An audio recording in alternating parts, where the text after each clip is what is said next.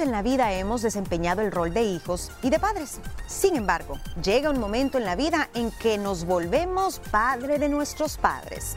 Soy Gina Salazar y este jueves los invito a escuchar un episodio más de nuestro podcast en el que platicamos sobre este tema. Sabemos que en la travesía de esta vida hay momentos que nos afían de maneras únicas. Uno de esos desafíos inesperados es asumir el papel de ser el padre de nuestros propios padres. Descubre cómo afrontar este capítulo tan complejo en muchas ocasiones, pero eso sí, muy lleno de aprendizajes donde el amor y la resiliencia se convierten en guías fundamentales. Afrontar la difícil, y lo digo y no en todos los casos, misión de ser padre de tus padres requiere de mucha compasión, paciencia y adaptabilidad. Establece una buena comunicación abierta, busca apoyos en recursos comunitarios y cuida tu bienestar emocional. En este viaje desafiante, el equilibrio y la empatía son tus aliados clave. Y hoy, aquí en la Mesa de las Mujeres, te vamos a compartir algunas herramientas que te serán de bastante ayuda y utilidad. Mis queridas liberadas, un tema para reflexionar bastante. Un tema que me dio nostalgia y me hizo pensar que todos vamos para allá, si Dios mediante nos lo permite.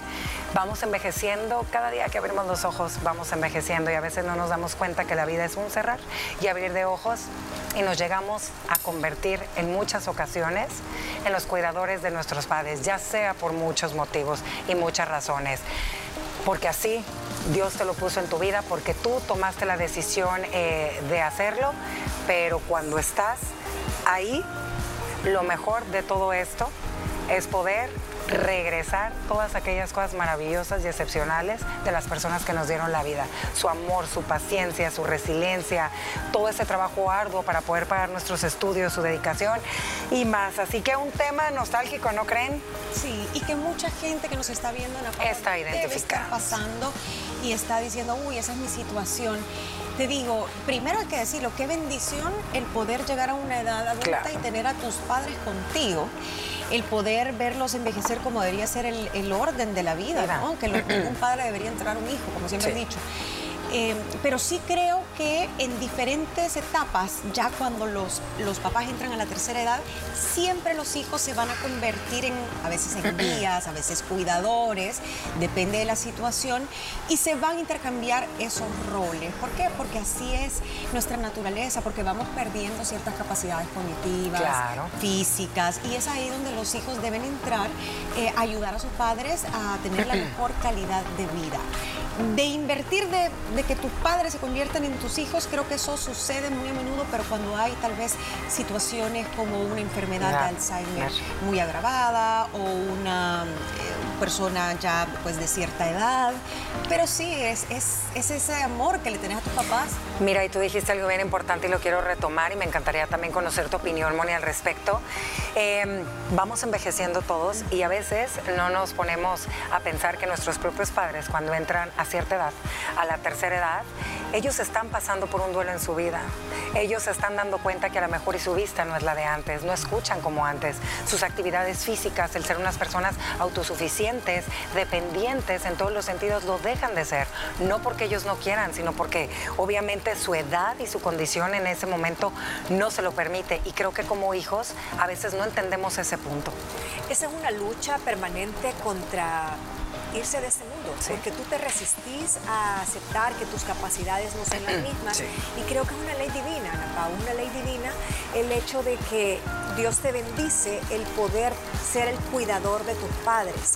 Una cosa es que en algunos lugares, porque esto sucede en todas las culturas, pasa que nos volvemos unos hijos autoritarios que asumimos un rol no paternal, que sería lo ideal, un rol paternal de cuidar, de apapachar, de procurar a nuestros papás, sino que autoritario, un rol déspota, un rol de abuso patrimonial, eh, un rol a donde los despojas de su autonomía, te los llevas a vivir contigo, porque no, usted ya no puede y se puede caer y entonces véngase aquí, pero yo no me quiero ir, no, pero aquí mando yo y usted ya no se...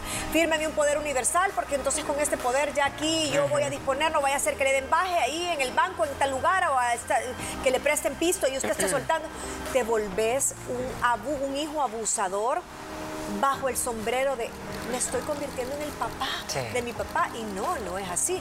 La otra parte, la parte sana, la parte bíblica, la parte de caridad, la parte del boomerang natural de la vida es que te volvás el cuidador con amor de quien te dio la vida porque todo se regresa. Así como ellos te cuidaron chiquitito, ahora tú. Fíjate que estás tocando un punto bien importante y es que, es que hay varios escenarios. Pongámonos a reflexionar un poquito y quiero retomar eso. yo creo que tiene que ver mucho el tema de la relación que tú tuviste con tus padres, tu tema de crianza, cómo fue esa relación eh, en tu infancia, cuántos hermanos son. Y aquí me quiero detener. Cuando son familias numerosas o cuando son más de dos hermanos, normalmente, y esto unos estudios lo indican, si hay uno soltero es el que siempre se queda a cargo.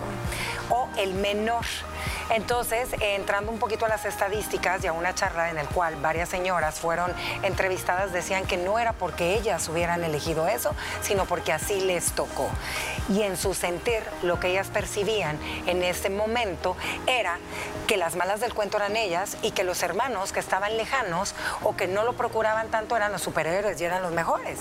Decían, pero yo lo entiendo porque obviamente mi día y mi día es ella conmigo o él conmigo. Dice, pero es algo difícil y por eso, si usted está pasando por un momento así, Hoy aquí en la Mesa de las Mujeres Libres le vamos a compartir algunos consejos y herramientas que debe de poner en práctica. Ahorita estamos en una era digital donde la información usted la tiene a la mano del día y le puede ayudar muchísimo. Ármate de paciencia, Gina la paciencia, virtud que tuvieron nuestros padres con nosotros también para criarnos, para aguantarnos todas las travesuras, las malcriadeces. Eh, sí, Ana Pau, porque no es fácil, porque un adulto dice, bueno, yo tengo mi responsabilidad, mi trabajo, probablemente usted tiene una familia, un esposo, una esposa, hijos que atender y a lo mejor también sos hijo único, entonces es tu responsabilidad cuidar de esos padres, de ese papá, de esa mamá.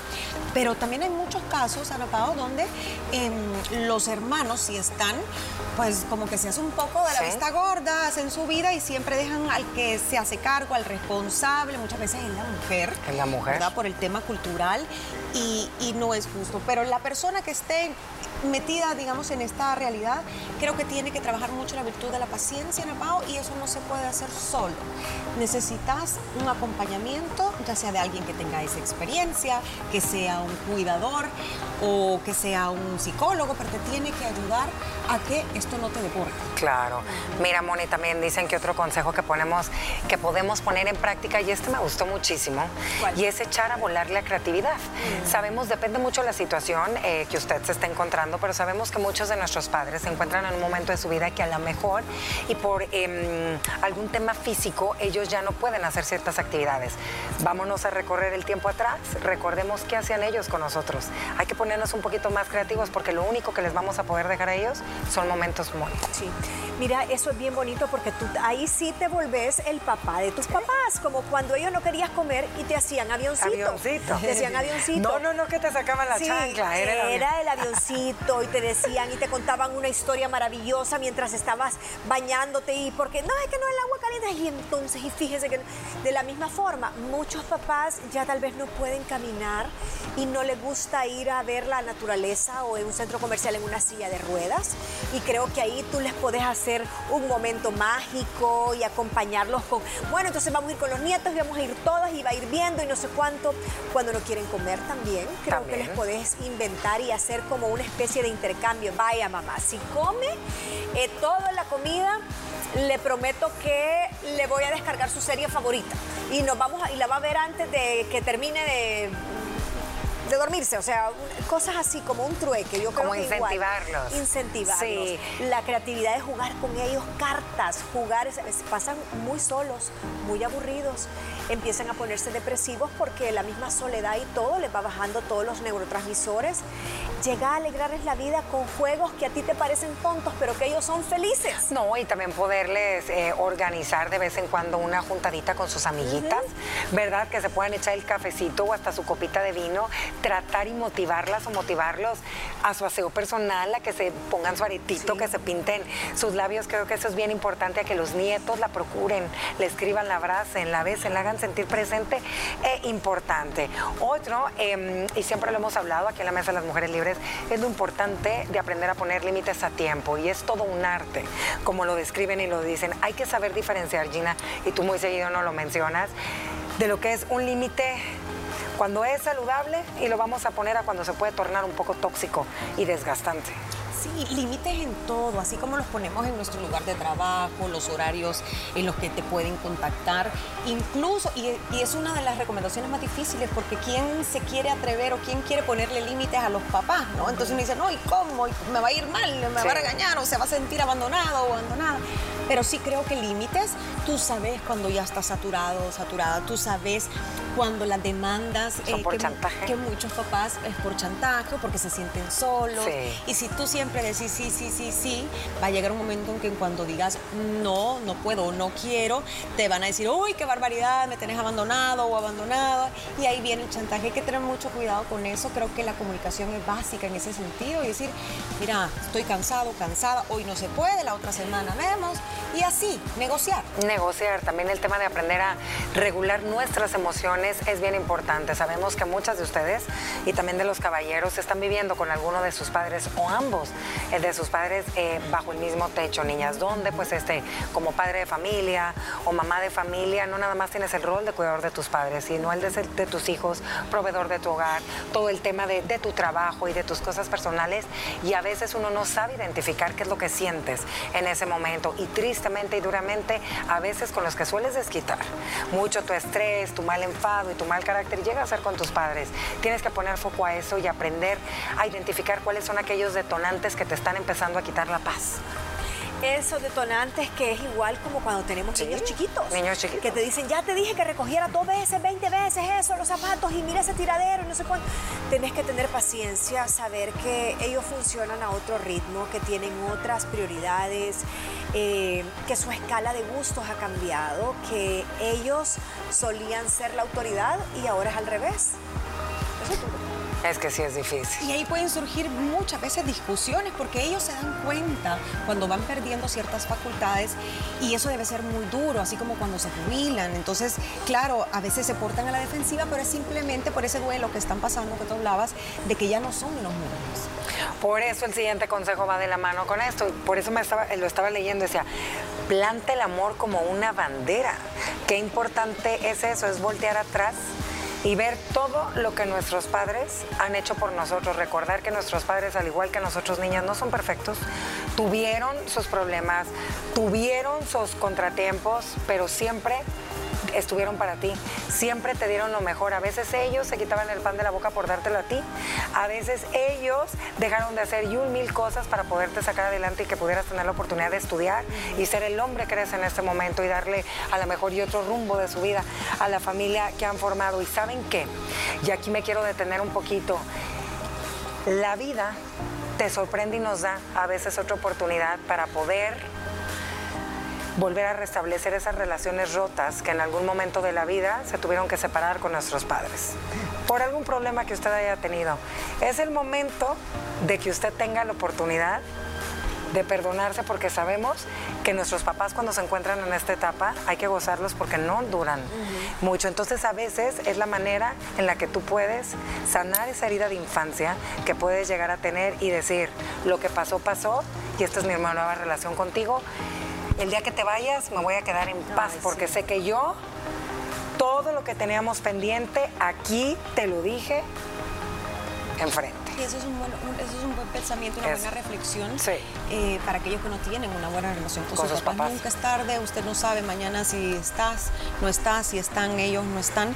Eh, hablar, creo que la relación, por lo que haya sucedido, al final son tus papás y, no puedes quedarte con eso. Yo creo que nada peor como el hubiera. Si tan solo le hubiera llamado, llámelo, llámela. Y aunque le salgan enojados, enojados, usted ya se va a sentir Porque, ¿sabes qué nos llega a pasar mucho, Moni? Yo no sé si las dos están de acuerdo. Ya que somos mujeres adultas, ya que tenemos una familia, que hemos pasado por varias situaciones, te pones a pensar que nuestros papás fueron iguales y que a lo mejor y la decisión que llegaron a tomar en algún momento de su vida, a ti no te pareció la correcta, pero no sabemos qué es lo que pudo haber estado pasando en ese momento. Entonces creo que a veces la vida te pone esa oportunidad para limar ciertas asperezas y el día de mañana no te quedes con esa culpa que no te va a dejar vivir tranquila. Y no hay nada mejor que la vida te dé la oportunidad de cerrar ese círculo, de sanar esas heridas, cuidando a tus padres y convirtiendo, convirtiéndote en el padre de tu padre o de tu mamá eh, de una manera sana, cerrando ese círculo, cuidándolos bien sin abusar de ellos, sino que cuidándolos con amor, como tú decías, enarbolando la bandera del amor. No, y también nos tenemos que poner a pensar que la vida nos sorprende, la vida es justa y lo que uno le da nos va a devolver. Como nosotros cuidamos, amamos y procuramos a nuestros padres, así van a ser nuestros hijos. Así que esperamos que les haya gustado mucho esta mesa. Compártanos su historia a través de redes sociales. Gracias por escucharnos. Si quieres conocer todo nuestro contenido, visita nuestras redes sociales. Nos puedes encontrar como arroba liberadas TCS o sintoniza nuestro show de lunes a viernes a las 12 del mediodía. Para finalizar la semana, platicamos sobre el tema intimidades que debes mantener en secreto y que no debes compartir con nadie. No te lo pierdas.